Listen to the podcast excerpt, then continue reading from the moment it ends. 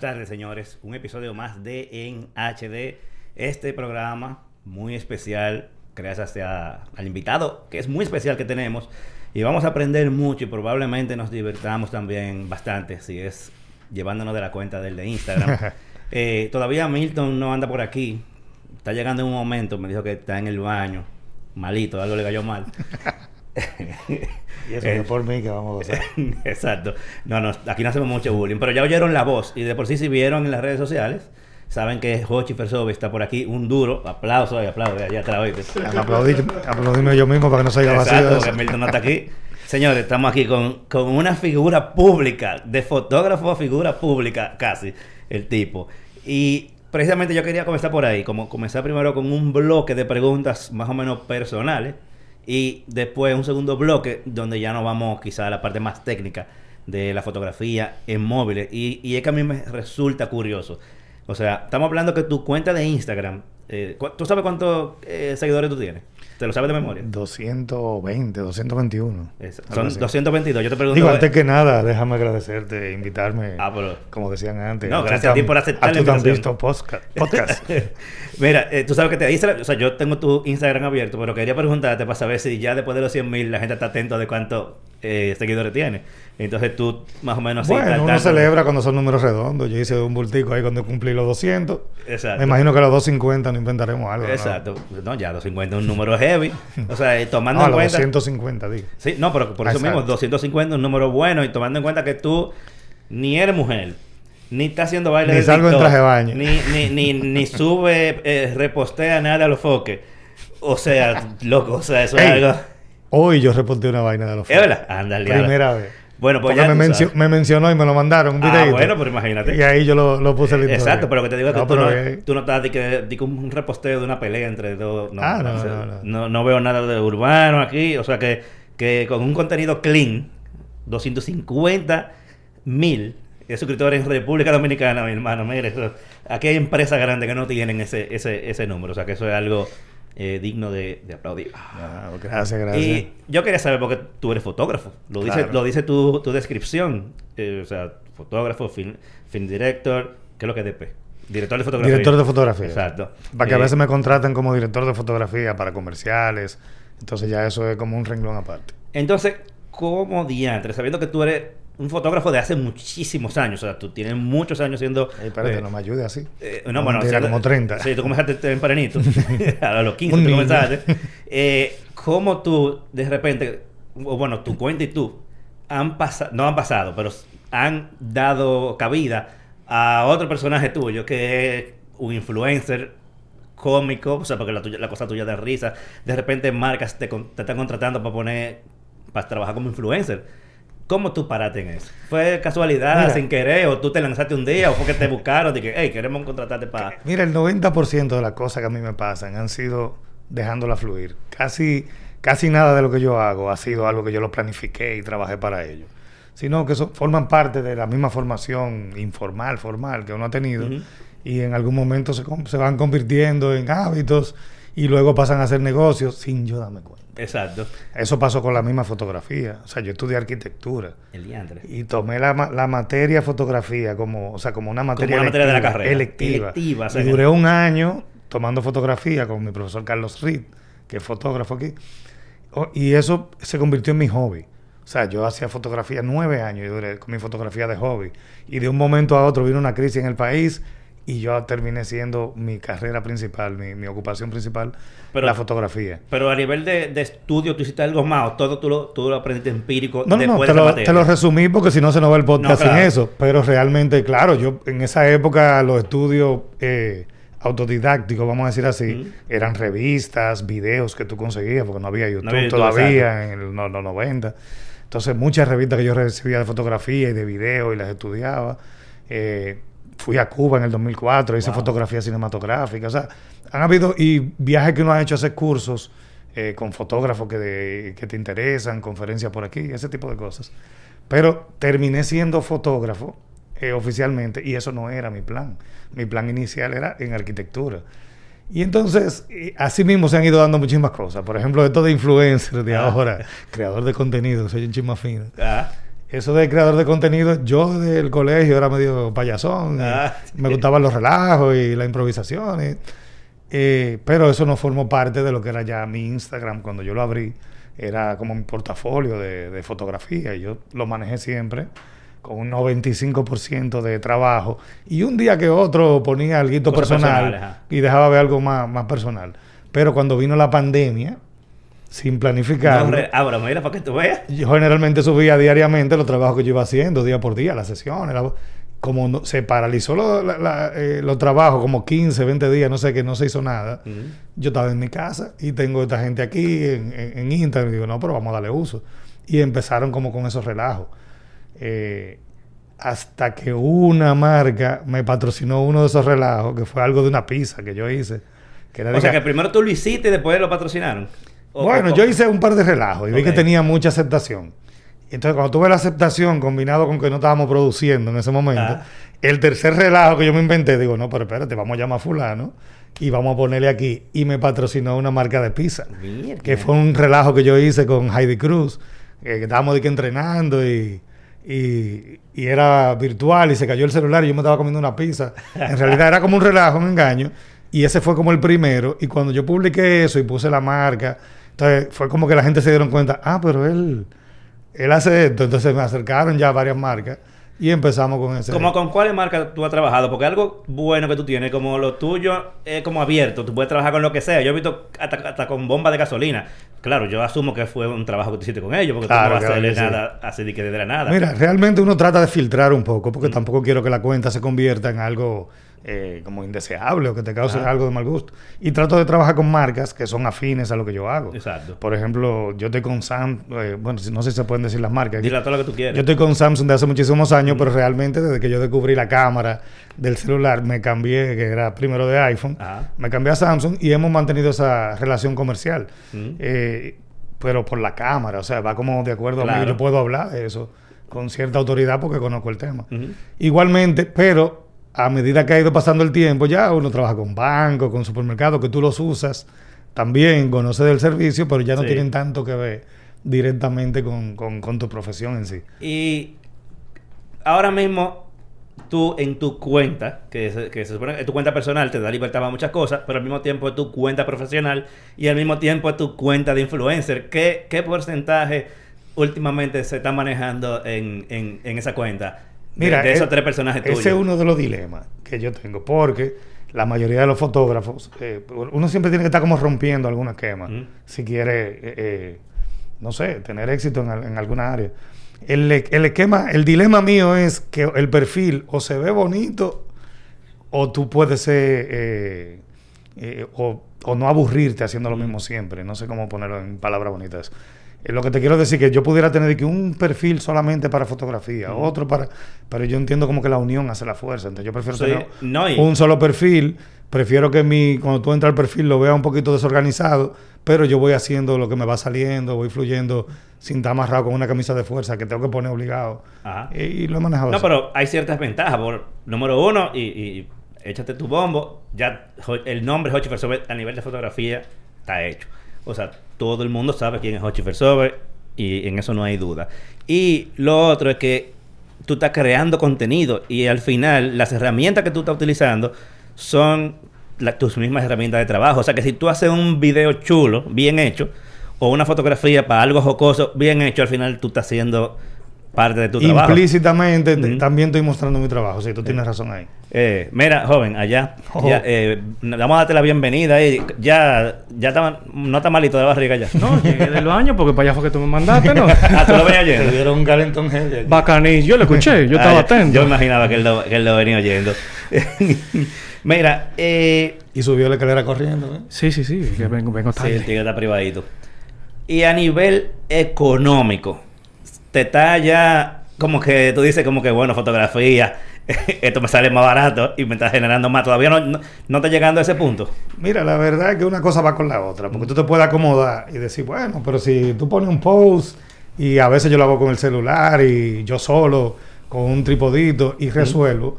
Cuando yo tengo un trabajo profesional, voy con dos asistentes, con un dinero Una en- en cámara, en lente, o sea, eh, eh, los gastos son diferentes. Pero una cosa va con la otra, porque si tú no tienes eh, esa autoridad del trabajo fotográfico profesional que Claro. tú haces, tampoco te van a, a contratar para lo otro. O sea que, que Una no, cosa es, no- no es por tu linda cara, sino por el trabajo que tú vienes haciendo, quizás eso mismo atrae a, a esas marcas que ¿Y qué, qué dificultades tú has visto? A ver si... eh, como que yo me estoy haciendo esa pregunta a mí, pero quiero que tú la respondas. ¿Qué tú, qué, qué tú has visto trabajando ya con otro tipo de clientes? Antes te contrataban mayormente, eran usuarios finales. Una boda, no sé, cosas así. Eh, no sé qué tantas empresas de colocación antes te, te contrataban. Pero ¿qué cosas tú has visto diferente en la forma de contratación, los pagos, eh, en, en esos dos ambientes, en esos dos mundos? Bueno, lo que pasa es que yo siempre he trabajado mucho con agencias publicitarias. Ah, bueno. Aunque tú veas más las redes, las bodas y eso. Tú estás acostumbrado a los tres meses, a los 90 días. Estamos acostumbrados, ya, está- ya está más. Es una alcancía. Que- Ya lo sabes. Un ahorro. Eso es una alcancía que un tú ahorro tienes sin para para cuando eso salga.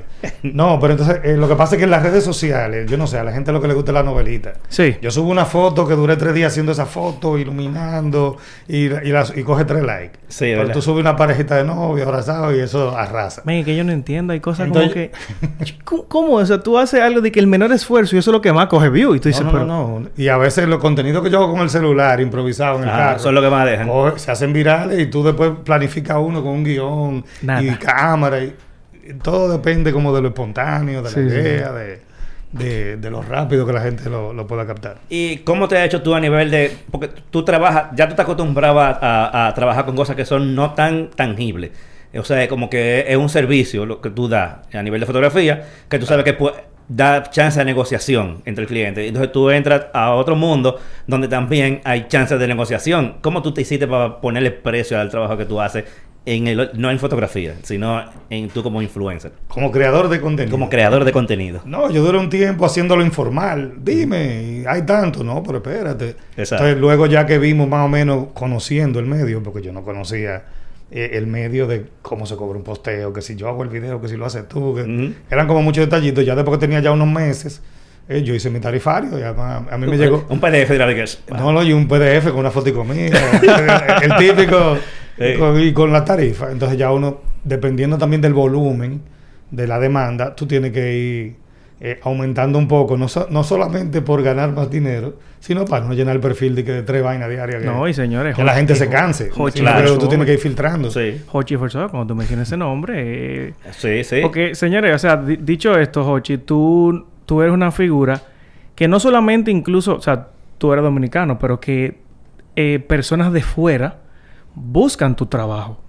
Y tú tienes un peso en ese nombre que vale y hay que colocarle obviamente ese, ese aval ahí. Bueno, que ha habido mucho trabajo. La gente lo que ve ahora mismo, mucha gente, la mitad de mis seguidores, eh, prácticamente me han conocido por estar haciendo relajo en las redes y ese tipo de cosas. Pero la primera mitad, que fue la más difícil de construir, o sea, desde que abrió Instagram, yo tengo Instagram para poner Sí. un ejemplo, y eh, Instagram era un pequeño club de gente que tenían iPhone. Sí, cuando haciendo, salió era iPhone. haciendo fotico artística, ahí Ujú. no salía la cara de una gente, era todo artista. Sí, no, y que antes, Luego cuando, salió, no te dejaba tirar, o sea, no te dejaba, no te dejaba subir foto del carrete. Había que tirar la foto con Instagram. Al principio. Como para asegurarse de que la foto lo hiciste. Y después tú podías del carrete, pero la gente no lo usaba como una red social. Ajá. Para eso estaba Facebook. Cuando Zuckerberg compró Instagram, ahí fue que empezaron los selfies Ah. y todo eso en Instagram. Y ya como que cambió el, el concepto. Pero te estoy hablando que ¿cuánto tiene Instagram? 13, 14. Debe ¿no? tener, no creo que llegue a 15 porque YouTube No, tiene no como creo- menos no, de 20. Entonces, creo que llegue a 15. todo ese tiempo de, eh, subiendo trabajo, que sé yo qué, y, y la cuenta eh, creciendo. O sea, que no es que de un día para otro tú vas a tener, ay, tiene 200 mil. ¿Y, y tú recuerdas en qué momento fue que quedó verificada? ¿Fue a- a- a- hace mucho o fue después de la pandemia cuando, tú- Cuando empezó el, el tema de la verificación, de que ya lo estaban haciendo, que tú aplicabas, eh, que te empezaba a salir en el menú, yo apliqué. Y como a las tres semanas no veo nada, no me responden, no me mandan un mail. Y volví y hice mi aplicación como si no hubiera hecho ¿Cómo nada. hecho nada? Pra, Y volví y la hice. Y no sé si fue la segunda o la tercera vez que un día eh, la cuenta apareció verificada. Ah, ni siquiera te respondieron. No me respondieron, no me preguntaron. No me preguntaron. Claro, cuando tú le ibas a hacer la verificación, tú tenías que poner tu foto, tus datos. Sí, lo que te digo es que no te, no te notificaron que te la aprobaron. No, no, ni tu página de internet. Tú le metías todos los datos, pero tú te quedabas sin saber. Y un día apareció fue, eh, verificada. Y yo, bueno. Ah, pero para que tú veas. Sí, porque hay que gente que le ha pasado eso. O sea, llegan a los 10.000, sup- eh, o los famosos 10.000, y como que el proceso se va haciendo automático, pero ya no, ya no es tan fácil. No, pero... Ahora no, quieren cobrar Ahora, quieren- ahora van a cobrar por eso. Ahora van a empezar a cobrar Eh, exacto. Hay que ver cuánta gente lo pagan porque ya... 11 Pero, dólares pero yo, mensuales. pero yo Ah. podría, yo podría entenderlo. Tú no puedes quejarte. De- Porque tú dices de que 11 dólares mensuales, pero tú le sacas provecho a eso. Bueno, Depende, sí. porque me refiero es al que, que- tiene una cuenta, eh, como todo el mundo, la mayoría de la gente, el usuario normal que no, no hace negocio con eso, Exactamente. Tiene una cuenta y la quiere verificar 11 mensuales, entonces eso sale más caro que Netflix. No, claro, claramente. Pero, y, y- y más que Netflix bajó ahora los precios. pero lo que yo digo, por ejemplo, Hochi Firsoy, una figura que sí le saca provecho a sus redes sociales. Y obvio, lo que ellos están ofreciendo, que es seguridad principalmente, Claro. por encima de la verificación, tú no quisieras perder tu cuenta. Si No, pero tú- me imagino que no se la van a quitar. a No, lo- no, o sea, A lo que la eh, tienen ya verificada. Entiendo que no, pero tú sabes que el servicio no es solamente verificarlo. Sí, hay una cuanta no la más. protección de que no puedan hackearte la y- y acceso a soporte directo, que eso tú sabes que no que lo eso tienen. no es tan fácil, ¿me entiendes? Eso no, no es tan sencillo. Y entonces, Pero una- tú estás cobrando una comisión de esos 11. no señor, no señor. Lo que pasa es que tú sabes que yo que soy un chivito harto jobo, yo no puedo pagar eso. Pero eh, es, es entendible. Ahora, yo te voy a hacer una pregunta que puede ser más o menos obvia. y también tienes razón, porque eso no es. O sea, ya tú tienes que tener cierta cantidad de seguidores. Claro, para, claro. Para Para- aplicar a la verificación. Ah, o sea, que ya tú tienes la opción de hacer negocio de ganártelo. Sí, eso es así. Pero de que nada más por el, por el, por el, ¿cómo es? Por la verificación azul, eh, como Twitter. No, eso no paguen esa vaina. Y lo Esa de para- Twitter no, no haces nada. Nada, nada. No, no sirve para nada. Te iba a preguntar, tú como, como fotógrafo me imagino que estás muy atento a lo que pasa a nivel tecnológico en cuanto, por lo menos en cuanto a, a fotografía. Claro. Y veo que aquí anda con una, aquí, aquí. Una 360. Ah, claro, 360. claro. Dejé Eh, grabando ahí, un Me imagino que, no, pero graba lo que Claro, tú claro. Me imagino que así mismo también tú estás atento al último Samsung que sale. Me imagino que tú estás atento a, a, a nivel tecnológico, a lo último que, que esté a nivel de, de fotografía. Es así, o sea, tú eres fanático de los gadgets fotográficos o de los gadgets en general. Háblame, ¿qué tan fanático eres tú y Mira. seguidor de los gadgets? Yo soy muy seguidor de la tecnología, yo soy bien curioso, pero tampoco me dejo envolver de la tecnología. Por ejemplo, yo me estudio la cámara fotográfica que voy a comprar, la veo todita, la comparo, pero después que yo hice mi compra, a los tres meses salió otra, yo ni la miro. Exacto. Porque yo no le voy a caer atrás de que No mira, esta sacó Sí, un claro. píxel más que la... No, yo uso la mía hasta que veo que realmente veo algún cambio en otra, entonces vuelvo otra vez y analizo para, para tener como que la última cámara. ¿Cómo cuántas cámaras tú tienes ahora mismo? Profesionales. No, tengo varias porque yo trabajo con foto y video. La, pregun- Ah, la entonces, pregunta debe ser... Todas las cámaras hacen foto y video. Ajá. la pregunta debe ser, ¿tú eres Sony o Canon? Yo soy de la que mejor oferta me haga en el momento. Cu- ¿cuáles son las toda qué mi marcas vida, tú tienes ahora toda mismo? mi vida fui Canon. Hasta que Sony hace como siete años sacó unas máquinas, eh, la A7 II Claro. para video y la A7S2. Ujú. Y la, o sea, una vaina increíble. Yo estaba en una feria en Las Vegas y había una cortina negra. Yo abro y me meto y no veo nada. Un cuarto negro. Y yo, Ujú. "Esto aquí. Y después que tú tienes, y veo una pantalla parecida a esa y veo un bodegón con una fruta dando vueltas en la pantalla. Pero yo veo, cuando tú tienes ya 30 o 40 segundos, que, que las pupilas se adaptan. Ujú. yo Que- veo que tú lo ves ahí. que el bodegón está ahí, la cámara está ahí. Y, y eso es en vivo.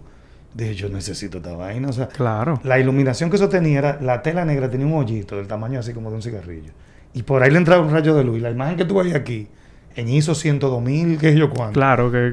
Digo, bueno, pero esto es increíble. Y se veía crisp, o sea, no se veía ni que con... Tenía un ruidito, pero una pantalla de 42 pulgadas con un ruidito mínimo. Ajá. Y, y en cero luz. Tú dices, wow, pero vaina increíble. Sí, porque Sony maneja bastante Ahí mismo yo pedí dos de esas. Dame dos de esas para video. Mm. Pero entonces tenían una debilidad. Tú sabes que las cámaras, cuando son muy eficientes con poca luz, entonces no, no tienen muchos megapíxeles. Mm. Eso es por la distribución de, los- de los píxeles en el sensor.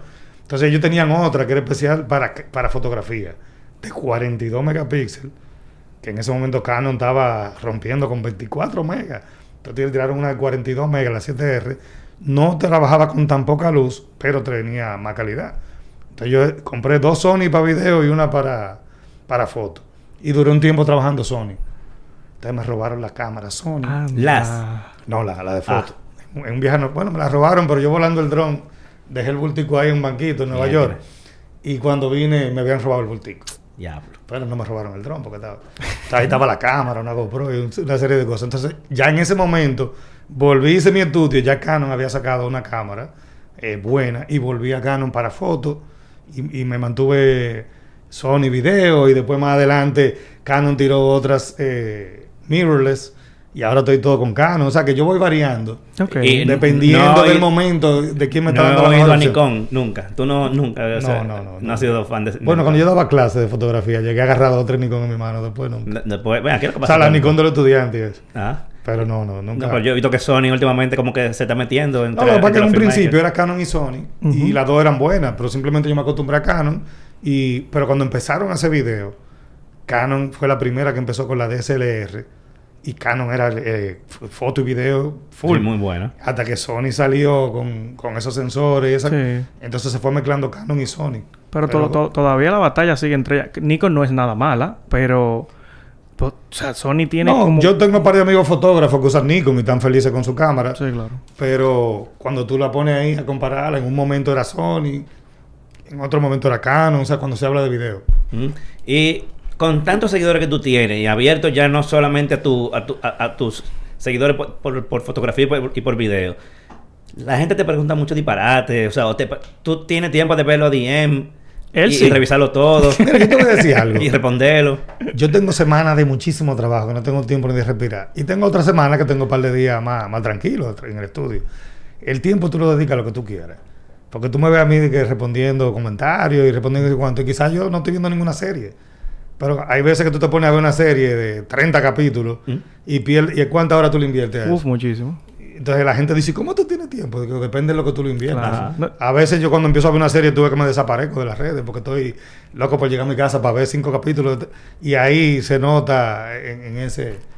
tengo que decirte que Pero mi, siempre hay tiempo para todo. mi esposo te, te mandó a decir, él es un duro. Yo no sé cómo es que él está en todas las publicaciones, veo que le da like, que él comenta, que en los periódicos, entonces tú le, tú le haces mention y él te responde. Y te, y te, y te repostea también. Yo- Así ya tú sabes. No, lo que pasa es que yo me levanto en la mañana de mi rutina y me bebo mi café. Entonces lo que yo me bebo el café, chequeo la, la noticia. Sí. Toma al mismo tiempo, tú lees la noticia, que tú pones un comentario de tres palabras. Sí. Eh, o sea, eso no te quita tiempo. Simplemente me llegó a la cabeza algo. Ahora, y yo lo comento. No, pero es y que- ya de ahí para adelante, cuando me vuelvo a conectar al mediodía. Es que él se ha vuelto una, Encuentro que me- una figura en las redes, en verdad. y- o sea. y haters, ¿tú tienes haters? Pero muchísimo. ¿Y qué, qué te Pero ¿cuál es odiar? te? ¿Lo que yo tengo bloqueado o lo que no le Ah, bloqueo? bueno, a esos niveles de bloqueo. No, yo lo no que- tengo nadie bloqueado. Lo que empiezan de que MMG, yo ahí mismo blo- bloqueo esa vaina. Pero- Pero ¿y Ahora, por qué- por qué una lo gente me dicen cualquier vaina sin palabras obscenas, yo a veces te las respondo, lo dejo. Pero lo ¿por qué, dejo ahí, no me- por qué no tipo de cosas te, te, te cogen hate? No, porque tú sabes que a veces uno se pone medio caliente con vaina política eh, Ah. y por ahí que Ya. arranca. Sí, sí. Cuando tú te pones a opinar. Van a en- en opinar de deporte, política, Ahora, religión. yo Sí, estoy sí. más frío en esa zona ahora, pero cuando estábamos en la época de la Plaza de la Bandera y la que sé yo qué, yo, estuve- yo bloqueé como 200 ahí. De, Un relaje. No, imagínate. Claro, porque son gente que arrancan, su primera palabra es mini mensaje gratis. Ah, Exactamente. No, pero eso, eso es bueno también, tener sus, sus, sus haters. Jochi, tú sabes que eh, yo, yo, yo he quedado muy sorprendido y te felicito mucho por tu trabajo. Eh, ¿Cómo tú llegas de RD a gente de para afuera? ¿Cómo, cómo, cómo, ¿Cómo llega ese, ese cambio? O sea, prácticamente Hochi, vamos a decir, no, no voy a decir tal vez mejor para no cometer tal vez un error o algo, pero de los mejores fotógrafos de este país, que incluso lo contratan personas del extranjero. ¿Cómo llega eso? ¿Cómo llega eso a tu, es- eso a tu vida? Ese primer, hey, yo quiero que tú vengas. Bueno, eh, mira, la primera época que empezó a, dar, a veces el nombre mío mucho eh, fuera del país, en playas extranjeras. Sí. Eh, ¿Tú te acuerdas del video de Techi Fatule? De la... Yo soy medio malo para eso, bro. Bueno, ella se casó hace, qué sé yo, 11, 12 años. Y el video se hizo viral cuando viral era en Vimeo, en YouTube, en Sí. Twitter. Todavía Instagram ni video tenía. Y bueno, en Facebook. Y, yo hice boda, o sea, en China, en Wow. España. ¿Por ese video? Por ese video. Ya, tú- mínimo tú Cuando yo te digo viral, yo lo tenía en Vimeo, no en YouTube. Yo tenía una cuenta de Vimeo porque en esa época Vimeo no molestaba mucho con derechos de autor. Ah. Tú le ponías todas las canciones. Y en Vimeo te daba la estadística. Ese video lo veían miles de gente en Rusia, en Europa. A mí me llegaban emails de Rusia que, para que yo coja y yo, espérate, espérate. lo primero es traducirlo y después... Y llegué a viajar a España por ese video. a- bueno, ya lo dije a varios países. Eso fue en esa época. A China, yo, wow, eso está No, duro. en China, con, o sea, nos pagaron cinco pasajes, con el editor incluido, con todo. Diablo. Y fuimos a hacer foto y video a una boda aperísima. Qué duro, mira. Y entonces, eh, bueno, que te digo, las mismas redes sociales ayudan mucho. Eh, algunos trabajos que tú haces que tienen repercusión internacional y ya de ahí viene otro. La vez de Sara Jessica Parker, que nosotros fuimos a hacer la campaña de ella Claro. dos veces a Nueva York, de fotos y videos de la línea de zapatos. Yo le había hecho la boda a una gringa que, que random me escribió un email y fuimos a casa de campo y le hicimos la boda. Pues resulta que Sara Jessica estaba en esa boda. Uf. Vio el video que nosotros proyectamos la misma noche, el Same Day Edit, que es un, video corto que nosotros lo editamos el mismo día y lo pasamos ahí. Y ella se quedó con eso ahí, ¿sabes? Todo el mundo viendo la pantalla y yo mirándole la cara ¿De a ella, de que "Ey, la tipa le gustó la vaina. Como a los dos años llegó el email. Mira que nosotros queremos que tú vengas el día 11 a hacer fotos y videos de la campaña. de-". Yo, ¿qué? O sea, una locura.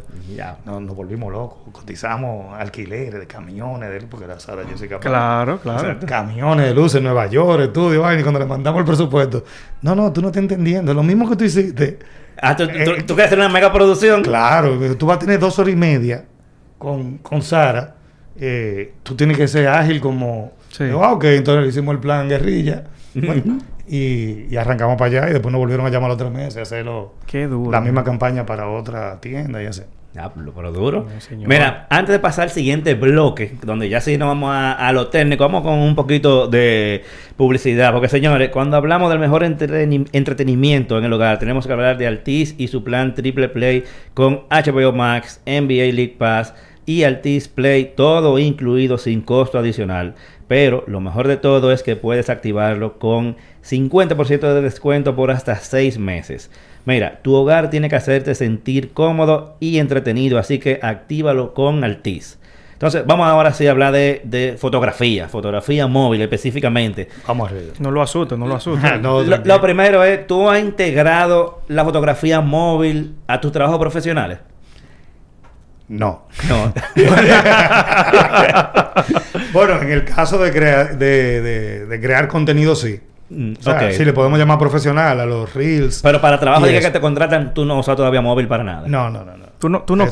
¿Tú no crees que tal vez podría llegar un teléfono a ese nivel de tú, o sea, parecerse, porque yo, yo estoy de acuerdo con que no va a ser lo mismo, pero parecerse a lo que tú haces con tu cámara profesional con un celular? Sí, claro que se puede parecer. En el caso mío particular, como ya yo tengo mi cámara y tengo mi, todo mi lente, Claro, o sea, yo no tengo la necesidad de hacerlo.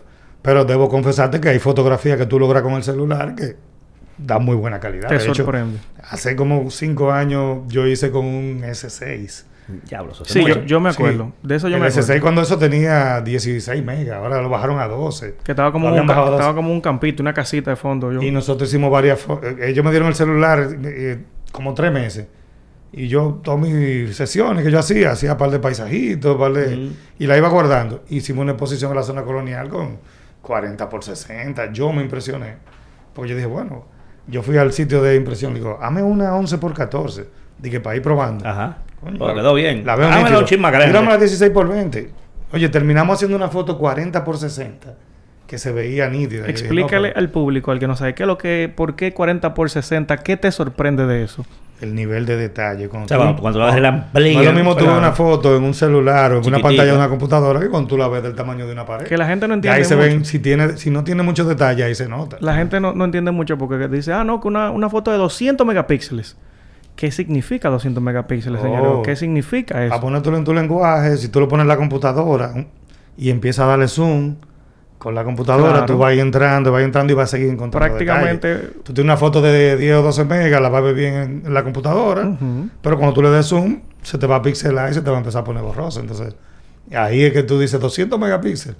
Tú tienes capacidad de coger de un grupo de 10 gente y cropear la cara tuya y utilizar esa foto para Claro. Y tiene la, quizá la calidad Entonces ya aceptable. a, a nivel de tus cosas de redes sociales, contenido para redes sociales, ahí sí normalmente tú usas móvil sin problema. Trato de usar la cámara. Lo que pasa es que la real ventaja del móvil es que tú siempre lo tienes en los bolsillos.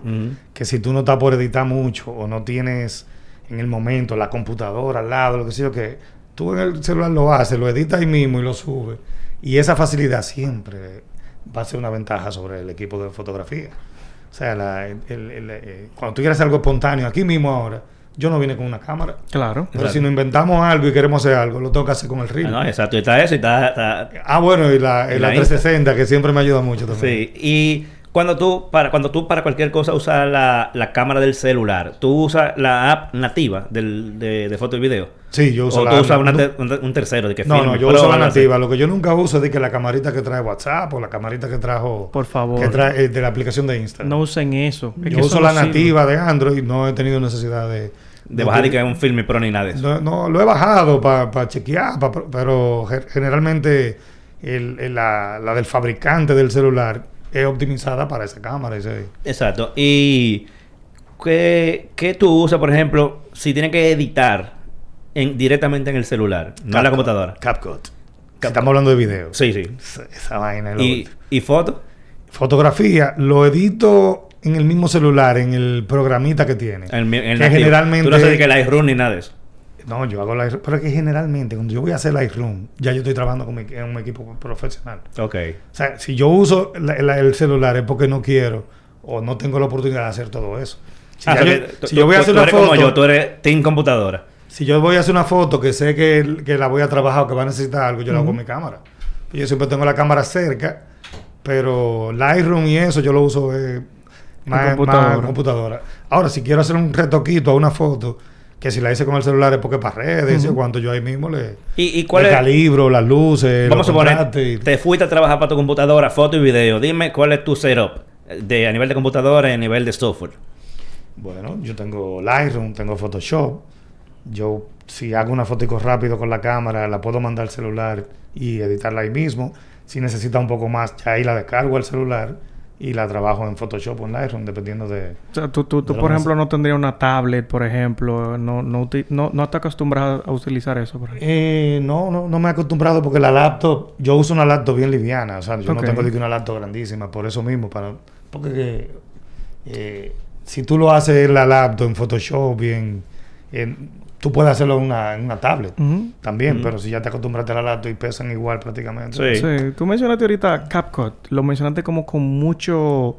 Como con Sí, mucho no, amor. O sea, es como que esa vaina- te lo noté. ¿Por, por qué te gusta tanto esta aplicación? Porque hace de prácticamente casi todo lo que hace la profesional y lo hace fácil.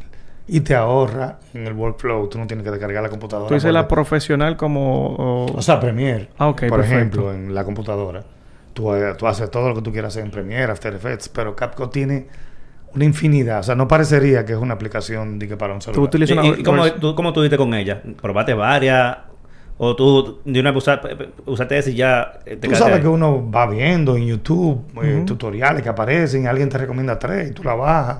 Y, y como que vi algo en las mismas redes de CapCut, lo- la descargué y cuando empecé a utilizarla, veo, wow, tiene transiciones, tiene para tú colorizarlo, trae muchísimos presets eh, que se supone que tú lo que quieres hacer es algo ágil y rápido. Te trae cosas preset que tú la puedes utilizar, lo puedes todo personalizar. O sea, es ¿La versión paga o...? no, eso es lo grande. no, tú, tienes toda esa vaina y gratis. Te lo, y te lo exportan en alta resolución. O sea, que no es que tampoco es que te lo exporta con el Con un wire- logo ni nada. Te pone el logo y tú se lo quitas. O sea, te deja, te deja Es quitar. opcional, ajá. O sea, que no hay que... Y ahora, algo que se me olvidó preguntarte cuando hablamos del el software de la cámara que tú usas, que es el normal del celular. Pero tú us- te vas en el modo automático o tú usas los modos manuales o, o- o no. Bueno, hay unos semi-manuales. ¿Sabes? Cuando tú abres la cámara, tú puedes tocar con el dedo y, y bajarle la luz. Generalmente yo uso esos. Porque, es como te digo, si yo pongo el celular de que tirarme en RAW para después editarla, Ujú. para eso Me- no cojo mi la cámara. cámara, exacto. Claro, ¿Entiendes? claro. Si yo sé que voy a hacer algo que tiene la importancia de yo sacarla y trabajarla, yo no lo hago en el celular, sino que ya la hago con la cámara. Exacto. Eso, eso, Pero por eso, generalmente cuando lo hago con el celular, es en el automático, pero utilizando el modo manual, tú Exacto. sabes, de, las herramientas de, bajarle de- la de luz, de exposure y ba- cosas. sí. Y- Porque al final el automático es más una simulación. El, el, el modo manual, Manual. Porque no te cambia la apertura del lente, no te cambia. Ah, no, es de que- Eh, son simulaciones de que tú estás cambiando Es- eso. es en digital que lo está haciendo. Exactamente. Eh, tiene, como tú mencionaste, hay un par de cosas. Eh, exposición, apertura, ta, ta, ta, ta. Tiene sus ventajas para una gente que quiera sacarle provecho. De que, ok, yo me fui móvil porque, qué sé yo, a lo mejor yo lo que quiero es crear contenido nada más de para divertirme. Y yo, mi cuarto no me alcanza para comprarme un buen celular. Tiene su ventaja tener bases de conocimiento de fotografía como tienes tú. ¿Tú crees que tiene ventaja o no? Pero claro, es que todo lo que tú aprendes en la vida al final te da ventaja sobre alguien. O sea, lo que yo aprendí quizás de arquitectura me ayuda a mí a la hora de yo componer Una fotografía. componencia. Claro. Lo que, lo que yo relajé en el colegio con los tigres me ayuda ahora a poder hacer un reelcito. O sea, todo siempre te sirve para algo. Si tú eres fotógrafo, obviamente vas a tener conocimiento de luces, de, de- de composición. Que aunque tú lo hagas con un celular, la luz es un componente quizás más importante que el mismo celular o, o que la cámara, ¿no? la iluminación que tenga. Y, y tú sabes que esa pregunta te la hago para que la respondas tú como fotógrafo, porque mucha gente cree que, ah, yo me voy a comprar el último celular que va que tenga la cámara de qué sé yo qué.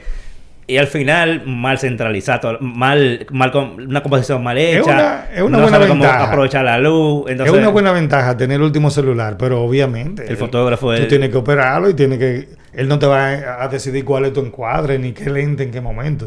Porque este celular tiene cuatro lentes. Pero tú tienes que primero visualizar qué tú quieres, y si vas a hacer un gran angular o si. Exacto, que o mucha si gente... vas a usar un tele, tú tienes que saber. Que mucha gente tú, para le, qué tú- le cosa. dices, mira, eh, eso tiene cuatro cámaras, un gran angular, un ultra gran angular, un telefoto y, y explícame qué es eso. La gente- y mucha gente, la, la mayoría de gente- no va a saber qué es cada cosa. Óyeme, La gente como normalmente, o sea, va a comprar el teléfono. Ah, tiene cuatro cámaras.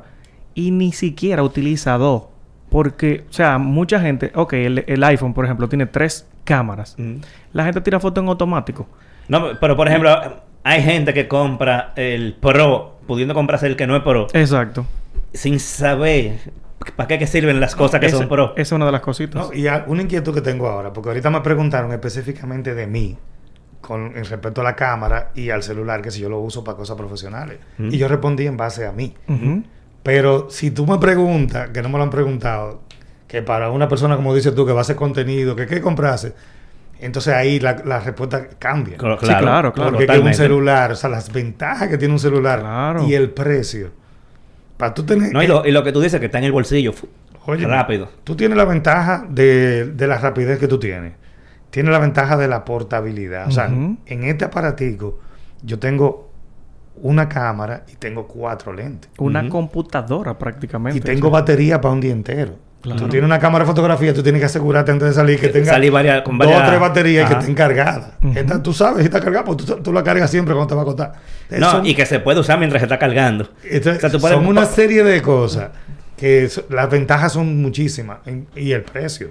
Para tú tener una cámara que te iguale esta calidad, bueno, te- siempre te la va a superar un poco.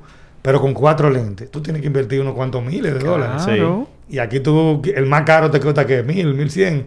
Y tú tienes los cuatro lentes, tienes la cámara, tienes un procesador bestial. Que si tú no vas a editar en una computadora, Puede editar ahí te conviene que el, celu- el celular la procese por ti. O sea, hay fotos que yo estoy tomándola en- eh, y viene una tía con un celular un, de- de- ¡pa! Y el cielo de ella queda más bonito que el mío. Sí. Pero es que yo estoy tirando en RAW y tengo que sentarme en una computadora A ponerle A los a colores. sacarle los colores que lleva el y ella de pa y la sube y ya la tiene que tú la ves y dices wow. Pero por eso también... Entonces, eh, depende del uso que tú le vas a dar. El, el celular Del tiene- uso y el tipo de usuario el también. celular porque- tiene mucha ventaja Por, sobre la por eso cámara. también yo digo que a veces la gente le exige mucho al teléfono pensando que debe darle lo que con tu cámara profesional que tú usas en filters, por ejemplo, en ocasiones, tú no tienes que usar específicamente un filter con el celular. Que tú a veces, o sea, obviamente tú buscas un gimbal para tú poder grabar y quedar estabilizado, que con el celular tú lo puedes hacer con la mano. Claro. Entonces la gente dice, no, que ese cielo no salió de esta forma y que esa imagen salió... Señores, con una cámara profesional tú sabes todo lo que tú tienes que buscar. Y en el celular, ah, no, que aquí yo lo estaba usando así y... y señores, esto No, y tú dices un gimbal, pero el gimbal tú tienes que asegurarte que, que cargada que la esté batería. estabilizado O sea, también. no es como que tú dices, déjame hacer un video. Tú tienes que, ok, pon a cargar. No, y hay, cargar y hay unos gimbal que son complicados, loco. señor. Hay unos gimbal Hay que balancearlo. que son un lío. Eh, Los running esos son... No, que tú tienes que sentarte. Mira, para tú poder poner el gimbal, tú tienes que balancear el gimbal. ¿Qué es lo que te va a balancear la cámara? Y si le cambia el lente, tiene que volver a Tienes ajustar. que volver a ajustar de nuevo. Si, Y- pu- y- si no, moviste la pantalla, chua, vuelve otra vez de nuevo. No, y lo bueno es que, por ejemplo, para los móviles hay opciones, como el, el Osmo Móvil, que Claro. yo lo tengo, el último, que, que ya eso no hay que balancearlo, él lo hace solo. No, y, y porque en son el caso de los móviles, en el caso de los móviles ya viene como preseteado para el Sí, tipo de celular exacto. que tú tengas. Ajá. Y como nunca tú le sacas de que un lente que pese más que otro. Exactamente. Ellos más o menos y el, Pero el- que es una ventaja y para el tiene su tolerancia. Como pesan poco, el gimbal tiene su tolerancia de que aunque no esté balanceado, él mecánicamente, o sea, automáticamente te lo te lo, te lo soporta. La cámara no. Si la cámara te dice que eso es para 4 libras y tú le metiste un lente que la lleva 4 libras La- y 2 onzas, tú tienes que poner eso perfecto para que no... Un Es así, Eh, es así. Pero- Jochi, de- Ajá. dale, dale, No, dale. no, no, dale, caballero. Usted sabe que yo... Usted. Escúchame, ¿qué, era mi es papá, que que me me pasa? Tú sabes que yo, eh, en la presentación que estuvimos de Samsung Ajá. recientemente, eh, yo quedé muy sorprendido por el nivel de trabajo que uno puede hacer con el Samsung Galaxy S23 y cómo ellos lo presentaron. A propósito, ¿verdad? ¿Cuál es ese? Este es el S22. Ah, ya, no, no están todavía... Pero yo Todavía. llévalo suave. ¿verdad? Tú suave. tampoco. No, yo soy feliz. Bueno, pues estamos, estamos igual, estamos en el 22. No, pero ya eso está en camino. está en camino. Eso es, de eso, de eso estamos seguros. Entonces, No, eh, eh, de él estamos seguros. Claro, de que va en camino para él, claro que sí. Miren, eh, entonces yo vi que llegaron a un nivel de eh, crear, señores, películas con el teléfono. Ya nosotros hemos visto incluso de otras marcas de competencia también que se han creado videos Sí. eh, musicales. O sea, tú, tú entiendes. Y mira que ahí, ahí llega el punto de que ellos utilizaron ND filters con el, con el mismo teléfono. O sea, que lo llevaran a un nivel profesional. Tú entiendes que tal vez más adelante, eh, porque yo sé que en el, en el presente lo estamos, más adelante podría cambiar el término de fotografía profesional a- al término de, de un móvil. Mira, eh, yo siempre, esos videos siempre lo han hecho. Te buscan Ujú, al sí. mejor director de Hollywood y tú te das cuenta que tienen una, gru- una grúa de, de- de- Y- y el de- teléfono casi de ni se ve 40 mil dólares y el celular puesto ahí. Sí. Entonces, la, la esencia real del celular, que es lo fácil, lo liviano, se pierde. Entonces, obviamente, esos tigres te hacen una vaina eh, aperísima, pero los recursos que están utilizando y el crew con 10 gente y el celular filmando, entonces se pierde un poquito como el concepto de lo que realmente el es celular, teléfono. que es lo ligero y lo fácil que tú lo puedes utilizar. Pero sí, siempre lo han hecho y, y realmente tiene unos resultados espectaculares, porque es lo que te decía ahorita, la iluminación que, Claro. que ponen es profesional, los movimientos de cámara con aparatos profesionales, y un director que sabe lo que está haciendo, un director de fotografía y tú ves los resultados aperísimos. Eso no puede fallar. Eh, Eh, exacto. Hasta con un... Ahí lo que menos lo que menos influye es el celular dentro de hasta, todo hasta ese con un maquito yo creo que queda, queda como Porque, es. porque que yo he visto mucho cómo, cómo, cómo trabajan y en verdad, eh, a mí me sorprendió porque eh, llegaron a puntos de que utilizaban el celular, lo ponían como una esquinita, les regulaban la luz, pero era el celular básico. Luego sí había otro con equipos. Pero tal vez tú no, no sé si, no, no quiero decir esto, sino que he visto marcas, por ejemplo, como Xiaomi, que crea un, un celular que tiene un sensor de, un, de una pulgada que tú sabes que es un sensor de un buen tamaño y entonces también se le pueden colocar lentes a este teléfono. O sea, como que eso me lleva como a llevarlo al, al nivel de, wow, pero podríamos decir que prácticamente una cámara profesional se podría sustituir si tú le pones lentes así. En algún momento tú tocaste un punto muy importante, que es el sensor. El, ahí es que está la gran diferencia ahora mismo de lo que es una fotografía de un celular y de una cámara. Incluso entre cámara y cámara, el precio varía por el tamaño del sensor.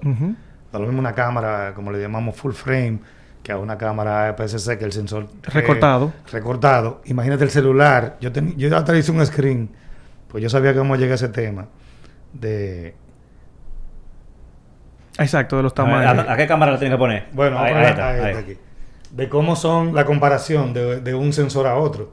Cuando tú estás hablando de un sensor de un celular, quizá el tamañito es de, de uno de estos azulitos, moraditos, con relación al de una cámara, que es esto. El que tú dices de una pulgada viene siendo ese verdecito que está ahí. Exacto. Todavía mira el tamaño al de una cámara profesional. Entonces, ¿qué, qué es lo que hace el sensor? Ahí es que está la, can- la cantidad de luz que, que puede captar y, y la calidad de la imagen está en el sensor. Entonces, por más, eh, digo, y eh, muchísimos factores más, pero ese es el principal. Entonces, por más que le metan tecnología al celular y eso, siempre va a tener la debilidad del tamaño del sensor. Sí. No, y, y que también muchas cosas de las que se están haciendo en, en fotografía y video móvil, que, te- que, que lo comparan con cámaras reales, casi todas las cosas son digitales. Cuando te dicen que el celular tiene un sensor de una pulgada, que yo, no es que literalmente el sensor es de ese tamaño, sino que probablemente muchas de esas cosas son a nivel de software. No, espérate, Eh, espérate. Sí, pero espérate. eso es una gran ventaja que tiene el celular. Por ejemplo, eso cuando tú pones en tu celular de que modo portrait. Sí. Tú estás emulando un Un lente, lente, un lente de 2.500 dólares que te hace eso sin ningún modo portrait. pero lo están haciendo con software, eh. profundidad de campo. Exacto. Pero están llegando. Sí, claro. ves- Sí, tú están ves, están quedando muy tú ves bien. la foto y la ves y dices, coño, pero yo Se- di se ve el 2.000 recorte. dólares por este lente y tú con un celular de 600 Y, y tienes que fijarte bien para ver la diferencia. Sí, ¿no? Y, y que hasta- Entonces, No, y puede en cambiar el momento, enfoque después ¿entiendes? de que la tiraste. Puede cambiárselo. También, exactamente. el bokeh tú lo cambias directamente. O sea, Entonces, esa es la ventaja de la inteligencia artificial Exacto. que tienen incluidos estos procesadores eh, a la hora de tú hacer una foto que las nubes se separan del cielo como si tuvieran un filtro. Lo que pasa es que ya el, ce- el celular sabe que eso son nubes. Exacto. Entonces te le da el tratamiento que tiene que dártelo y, y te hace el trabajo por ti. es, es lo que que te es lo que uno haría más tarde quizá en Lightroom o en qué sé. Que es lo que te digo, o sea, que están llegando a un nivel, por ejemplo, sí, Hipólito, lo- los celulares que vienen con el sensor de una pulgada es porque vienen con ese sensor, pero ¿qué sucede? Que a eso le van agregando la inteligencia Claro. artificial. Y él sabe que eso es piel y te la pone en- el tono que lleva, aunque, aunque no se esté viendo así. Entonces te, te mejora el, con el procesador, cosas que la cámara lo hace. Oye, te voy a mandar. Pero lo más un chévere... video de MKBHD que explica lo de lo que yo estoy diciendo del tamaño. Que no es, cuando te dice que tiene X tamaño, no es que si tú lo sacas y lo mides, mide eso. Esa, es, Mm. bueno, sí, está bien. Yo, yo, yo lo llegué a ver el video. También vi uno de, de, de Jerry Rick. Vamos a pelear aquí. Ah, Yo pensé que tú ibas a decir Jerry Rivera. Yo, No, Jerry Break Everything. Tú sabes, mi amigo Zack, el que yo vi en Sí. enero. eh, y él lo midió como, sí. Sí, no, no, el- cuando dicen una pulgada, no un sensor de una pulgada. Exacto. No, No, o sea, eso- mira, ese verdecito que está ahí, el que llaman ellos de una pulgada. Pero... El- no, más chiquito todavía. Esa, pero- el Aqua es una pulgada. Exacto. Con relación al de una cámara. Pero Una octava parte. son sus detalles, tú sabes, obviamente. Pero, pero ¿qué sucede? Que imagínate, Hochi, y, y es por donde yo entiendo que también las marcas deberían ir. Estas cámaras que están aquí y la Sony, ¿cuál, cuál, por ejemplo, cuál es la que tú usas más ahora mismo? Ahora mismo estoy en Canon para Eh, fotografía. la Canon. Esos software son malísimos. No, tú, no, tú, tú- tú hablas de la interfaz. Exacto, la Sí, interfaz. son, no Toditas malísimas. necesitan mejoras. Es- realmente. O sea, el sistema operativo de la Sí, cámara. de la es como cámara. que, Ah, es que son uno, uno termina acostumbrándose, pero Sí, son, son incómodos. Exacto, son como tú tienes que estar de que dándole aquí, que mira las opciones, o sea, como que podrían mejorar. Y imagínate en esa Canon que tú estás utilizando que le agreguen un software muy parecido con inteligencia artificial, con la capacidad que ella tiene, como si fuera la del teléfono. O sea, Tú dices como para que detecte, detecte escenas y le haga cambios. exacto. para- Lo que pasa eh, es que quizá el fotógrafo profesional no anda Lo que buscando pasa es eso. que hay una tendencia de que, de que uno, como fotógrafo, quiere tener el control de todo. Porque yo tengo muchísima función automática en mi cámara. Y yo la uso cuando yo sé que la necesito. Pero si no, yo quiero tener control. de todo lo que tú. Claro, entonces uno tira un formato que se llama RAW, que es crudo. Claro. Que eso viene con toda la información y toda la calidad del mundo, pero viene con los colores que si tú lo miras, Qué feo. feísimo, Horrible. gris, plano, pero es para tú sacar el, el nivel de contraste que tú quieres. Y, y- y es más abierto a coger el tratamiento que tú le vayas a dar. Eso que tú me estás diciendo me va a hacer la foto por mí. O sea, le va a dar el contraste, le va a dar una te termi- vas a sentir Y si a mí no me gustó y yo digo, no, no, yo quiero, ya eso está. Venga, pero yo he visto Es, que, es la diferencia. yo he visto ¿sí? que hay celulares que eh, pueden capturar en modo RAW. Claro. ¿Es de Sí. verdad o es de mentira? Sí, no, es de verdad, que lo de hacen. verdad. Ok. El modo RAW lo que es que toda la información que capten en el lente no te le hace ningún trabajo. Por ejemplo, ya cuando tiene un JPG, ya la cámara decide por ti eh, un chin de contraste, un chin de saturación, y tú ves la foto di que terminada, pero de- terminada según el gusto de, del japonés que te le hizo. Exacto. pero no el tuyo. Entonces ya tú, pre- si tú vas- empiezas a trabajar a partir de esa terminación, ya tú estás variando.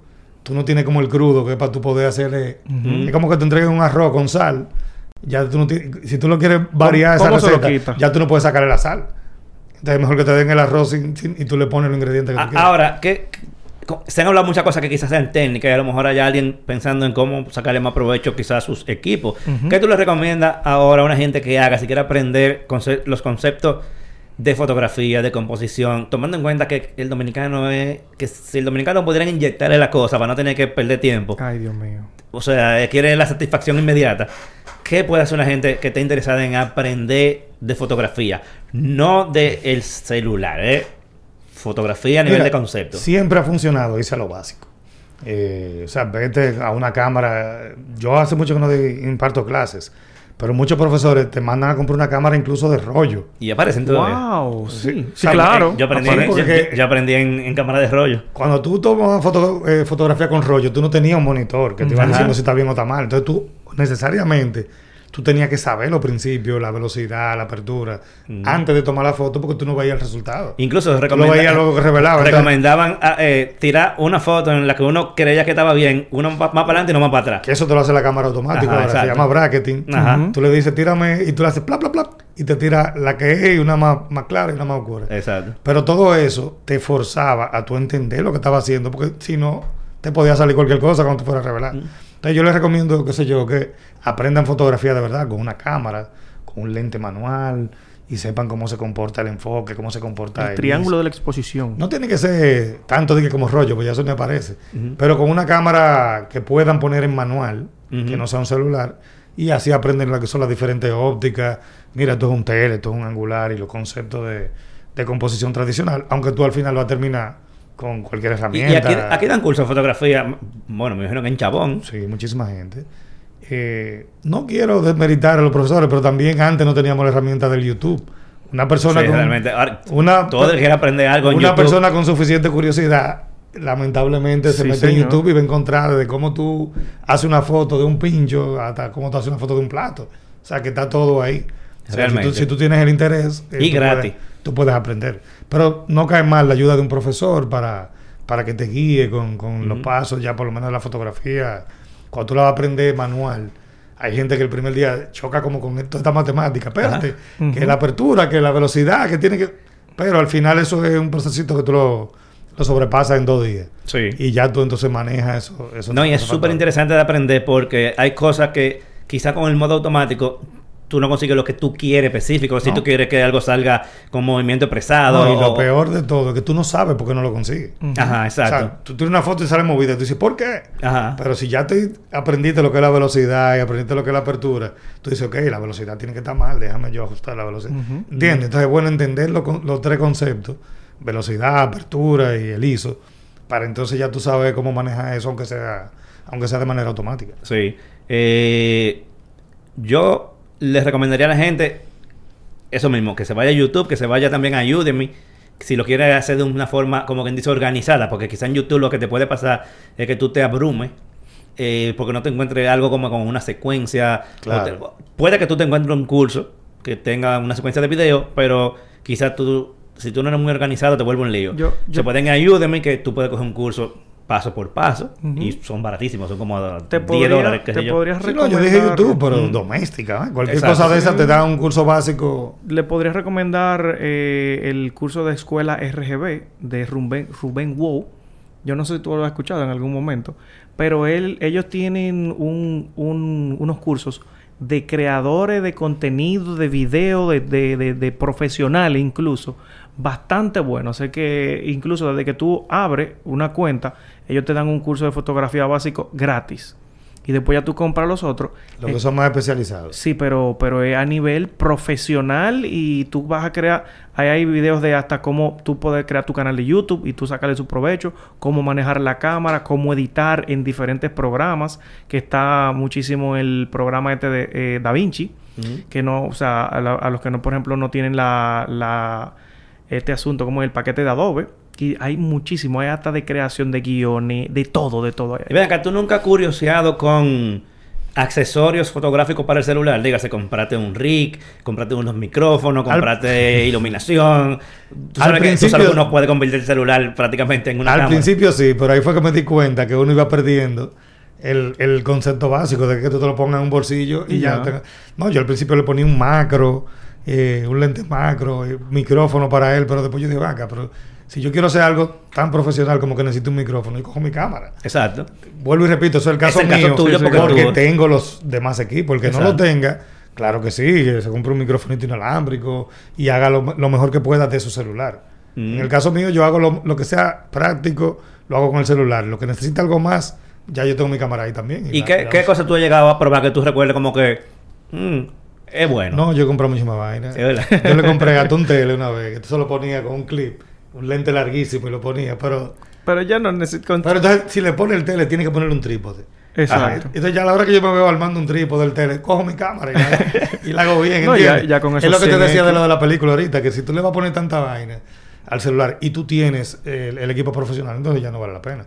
Ahora, el que no lo tiene, sí va a gozar con eso, porque Sí, porque si tú no tienes una cámara con un tele real hay de- hay de se todo. lo pone al celular, tú vas a ver cosas que nunca vas a poder eso sí, que hay, mu- hay muchísimas cosas para los celulares, pero llega un momento en que mientras mejor, mientras mejor son, son más caros. No. Hay unos rigs y hay unos, unos lentes. Hay una, no me acuerdo las marcas No, ahora. pero yo vi un adaptador para tú ponerle lente de verdad. Ajá. Entonces, pero ¿y para qué yo le quiero poner un lente Canon a un celular? Que, va a pensar que yo se lo pongo a la cámara. A la cámara. No, y con esos 100X ahí ya que uno, uno no necesita más nada ahí. No, eso es otra vaina, muchacho. ¿Tú has usado el 100X en algún momento? Como que lo... claro. Sí. A cada rato.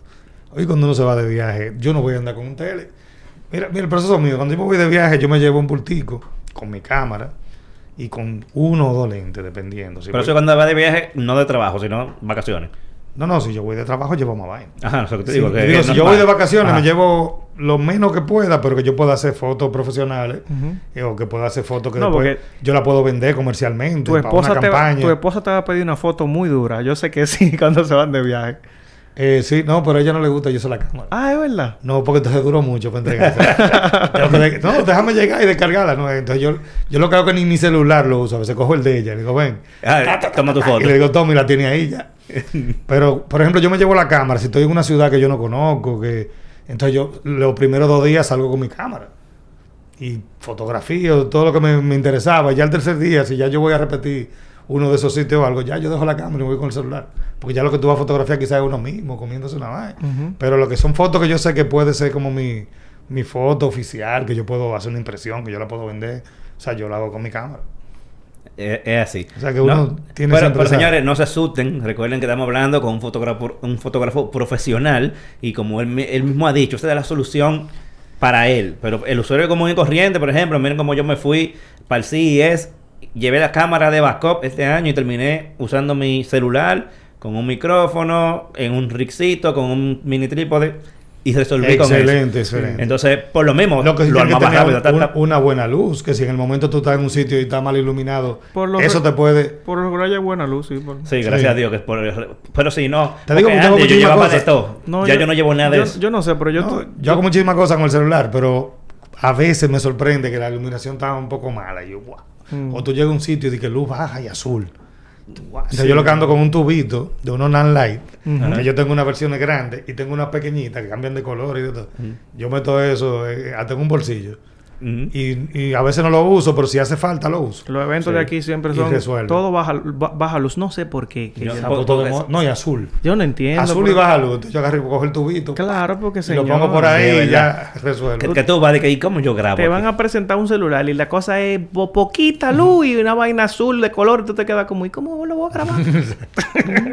Eso, pero mira, tú dices que, Hay que muchísimas cosas eh, chulas de bolsillo. Sí. Yo- Del yo tamaño tengo- de una tarjeta de crédito y tú la con un sí. imán. Mm. Tú la pegas y pa y resuelve tú solo. Sí, realmente. Si uno se pone a llevarse del gusto, termina de que de muchos gallecitos chiquitos. Ah, no, con los sí. bolsillos llenos. Eh, nada, señores, ¿tú tienes algo más que decir, más que preguntar? no, señores, yo estamos aquí ya. Hochi, eh, no hay ni que decir que donde uno te ve a ti, porque, pero dilo, asumir que, que alguien no Por si sabe. acaso alguien por no si sabe. acaso alguien no sabe. Arroba Hochiferso, ¿eh? Ahí está todo. Eso, eso es lo que hay. Eh, muchísimas gracias, Hochi, por dedicarnos esta hora, bueno, como hora y media, tú llegaste súper temprano, eh, sabiendo que tú eres un tigre súper ocupado en tus cosas de fotografía y de influencer ahora, creador de contenido. Eh, recuerden que pueden ver este episodio de nuevo tanto en el canal de YouTube como en Spotify. También pueden escucharlo en Apple Podcast. Eh, nos vemos por aquí la semana que viene en otro episodio más de En HD. Se me cuidan toditos, tú que estabas malito de la barriga, Hochi que estaba por aquí, gozamos un paquetón. Nos vemos la semana que viene. thank you